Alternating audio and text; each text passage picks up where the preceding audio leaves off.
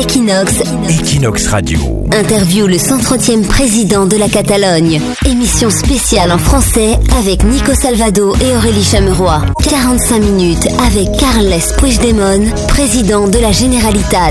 En partenariat avec Soft Gestion, partenaire officiel Google.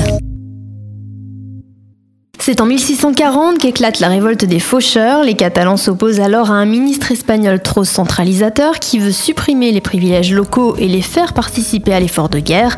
Les Catalans proclament déjà leur république catalane puis font appel au roi Louis XIII. Louis XIV conclut ensuite avec le roi d'Espagne une partition de la Catalogne, c'est le fameux traité des Pyrénées. Une partie de la Catalogne devient française, elle le demeure encore aujourd'hui dans le département des Pyrénées-Orientales. Barcelone jouit alors d'une certaine liberté, elle frappait sa propre monnaie et le roi d'Espagne ne pouvait pas entrer dans la ville sans demander l'autorisation administrative aux autorités catalanes.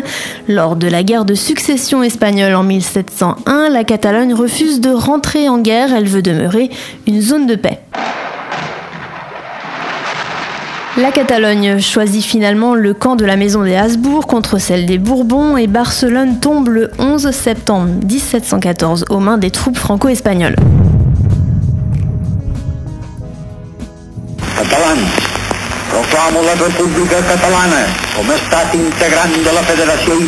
Il faudra attendre 1922 pour que le mouvement nationaliste catalan refasse surface. Le premier parti indépendantiste, Estat Català, est fondé cette année-là par Frances Macià en 1931 et de nouveau proclamé la République catalane qui est confédérée à l'Espagne avec un statut d'autonomie qui ressuscite le gouvernement autonome de la Generalitat de Catalunya présidé par Frances Macià puis Luis Companys. La Generalitat est suspendue en 1939 lorsque le général Franco gagne la guerre civile espagnole.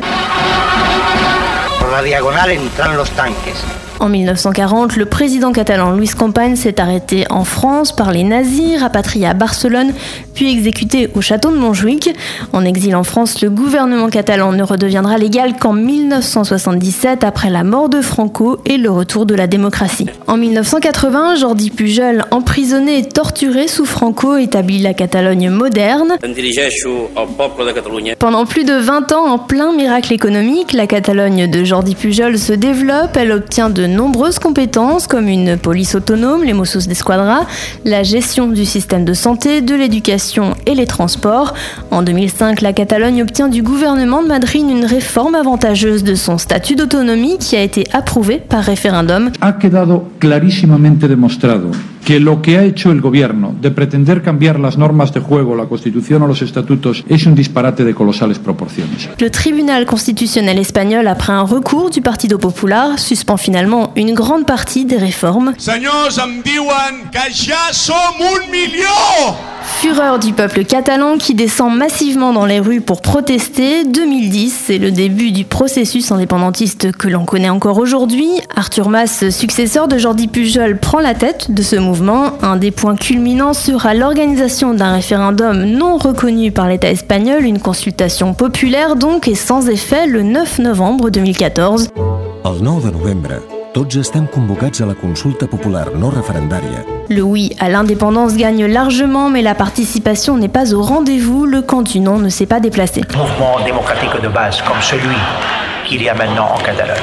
Arthur Mas convoque des élections autonomes anticipées où la droite et la gauche catalane indépendantiste concourent ensemble sous l'étiquette Junts pel Sí. En septembre 2015, cette liste a pour ambition de transformer les élections régionales catalanes en plébiscite pour l'indépendance. Si Junts pel Sí obtient la majorité, une feuille de route sera instituée pour déboucher sur l'indépendance de la Catalogne en 18 mois. les programmes qu'on va appliquer si on a la majorité pour le faire, nous devons faire la transition d'une communauté autonome, c'est le statut actuel, à une situation d'État, avec les, euh, les instruments et la capaci- les capacités d'un État. Junts pel Sí n'obtient pas la majorité absolue au Parlement et pour mettre en place sa feuille de route, elle doit demander le support d'un petit parti indépendantiste et anticapitaliste, la CUP. Cataluña entra en un nuevo escenario del que sale muy tocada la coalición Sí y también la CUP que ha llegado rota a la votación final. De hecho, Après des mois de tractation, la CUP accepte finalement de soutenir Junts pel Sí, mais demande en échange la tête d'Arthur Mas, jugé trop libéral pour diriger le mouvement indépendantiste. C'est finalement également Carles Puigdemont du même parti qu'Artur Mas qui sera élu le 130e président de la Catalogne avec l'appui de la Coupe. El molt honorable senyor Carles Puigdemont i Casamajor resta investit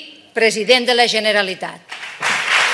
Alors que la justice espagnole poursuit Artur Mas et différents ministres catalans pour l'organisation du référendum du 9 novembre 2014, Carles Puigdemont annonce un nouveau référendum pour septembre 2017. Si d'ici septembre prochain, les Catalans espèrent l'improbable accord légal de Madrid pour organiser ce référendum, le gouvernement catalan affirme vouloir se préparer à prendre ses responsabilités. Cette fois-ci, selon Carles Puigdemont, le référendum engagera la responsabilité de la Généralitat. En cas de victoire du oui, l'indépendance sera proclamée unilatéralement. Equinox. Equinox Radio.